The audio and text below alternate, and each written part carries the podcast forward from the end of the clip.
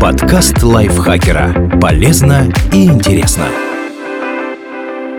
Всем привет! Вы слушаете подкаст лайфхакера. Короткие лекции о продуктивности, мотивации, отношениях, здоровье, обо всем, что делает вашу жизнь легче и проще. Меня зовут Михаил Вольных, и сегодня я расскажу вам о пяти изобретениях древности, опередивших свое время.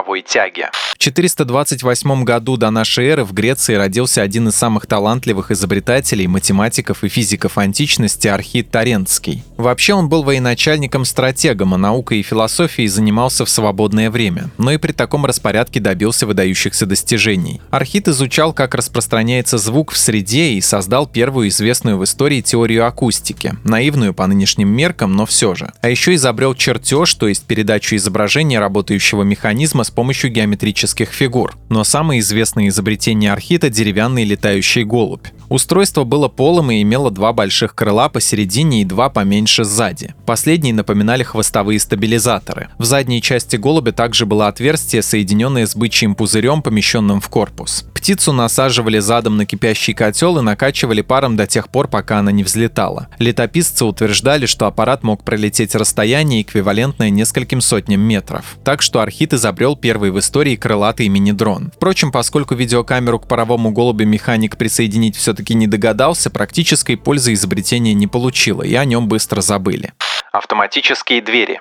В первом веке нашей эры математик и инженер Герон Александрийский разработал первые в истории автоматически открывающиеся двери. Ну, не с датчиком движения, как в супермаркете рядом с вашим домом, но тоже неплохие. Механизм работал следующим образом. Ранним утром жрец приходил в храм через дверь для персонала и разжигал огонь в жаровнях. Под воздействием температуры вода в медных горшках превращалась в пар, и возросшее давление толкало жидкость по пневматическим трубам рядом с дверями. Она заполняла сосуды противовесы, те приводили в действие систему тросов и шкивов и постепенно открывали двери. От разжигания огня до получения результата могло пройти несколько часов. Самостоятельно открывающиеся двери в храме вызывали у приходивших туда верующих мистические чувства, заставляя полагать, что внутрь их приглашают высшие силы. Разместили эту штуку в римском храме рядом с городскими воротами Александрии, ведь самое лучшее следует дарить богам, чтобы они были довольны и не портили жизнь смертным. Геро написал эти автоматически открывающиеся двери в своей книге «Пневматика». Среди прочих изобретений, упомянутых там, паровой котел, ветряное колесо, водяной насос на мускульные тяги для тушения пожаров и так далее. Торговый автомат.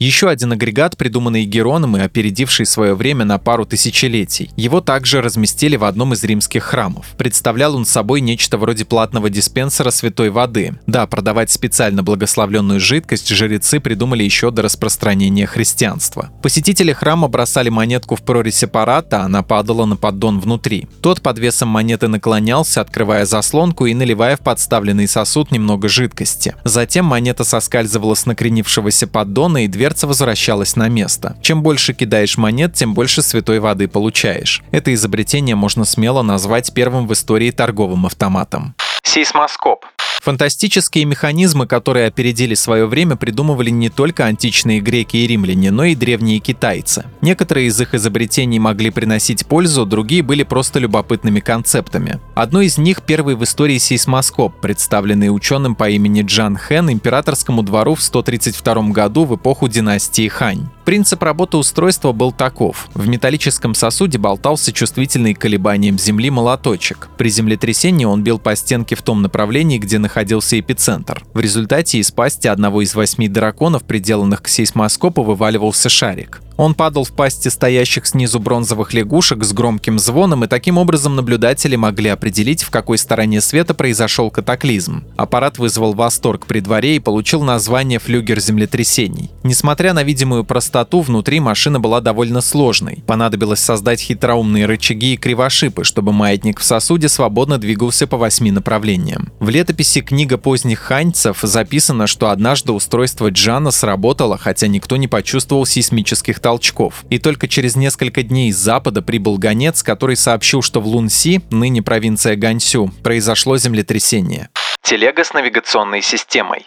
В наши дни автомобилем с навигатором никого не удивить. Но когда 2000 лет назад, в эпоху троецарствия, китайский изобретатель Ма Цзюнь создал для императора Минди колесницу со встроенным компасом, это было реальное чудо. Магнитного компаса у изобретателя не было, поэтому пришлось как-то выкручиваться. На крышу колесницы он прицепил стрелку, которая с помощью сложной системы из шестеренок получала способность всегда указывать в одном направлении. В начале пути, когда стороны света точно известны, ее разворачивали на юг. Затем колесница трогалась, и каждый раз, когда она поворачивала, механизм вращал стрелку так, чтобы она всегда указывала заданное направление. Только механика, никаких магнитных компасов. Их китайцы начнут использовать лишь в 11 веке. Чтобы создать такой аппарат, Мадзюню пришлось изобрести дифференциальную передачу и редукторный механизм. Согласно летописям, колесницы-навигаторы применялись вплоть до 1300 года и пригождались в длинных походах и разведывательных экспедициях. Спасибо Дмитрию Сашко за эту статью. Подписывайтесь на подкаст Лайфхакера на всех платформах, чтобы не пропустить новые эпизоды. А еще слушайте подкаст «Смотритель». Там мы говорим о кино, обсуждаем новинки и классику и иногда приглашаем гостей. На этом я с вами прощаюсь. Пока. Подкаст Лайфхакера. Полезно и интересно.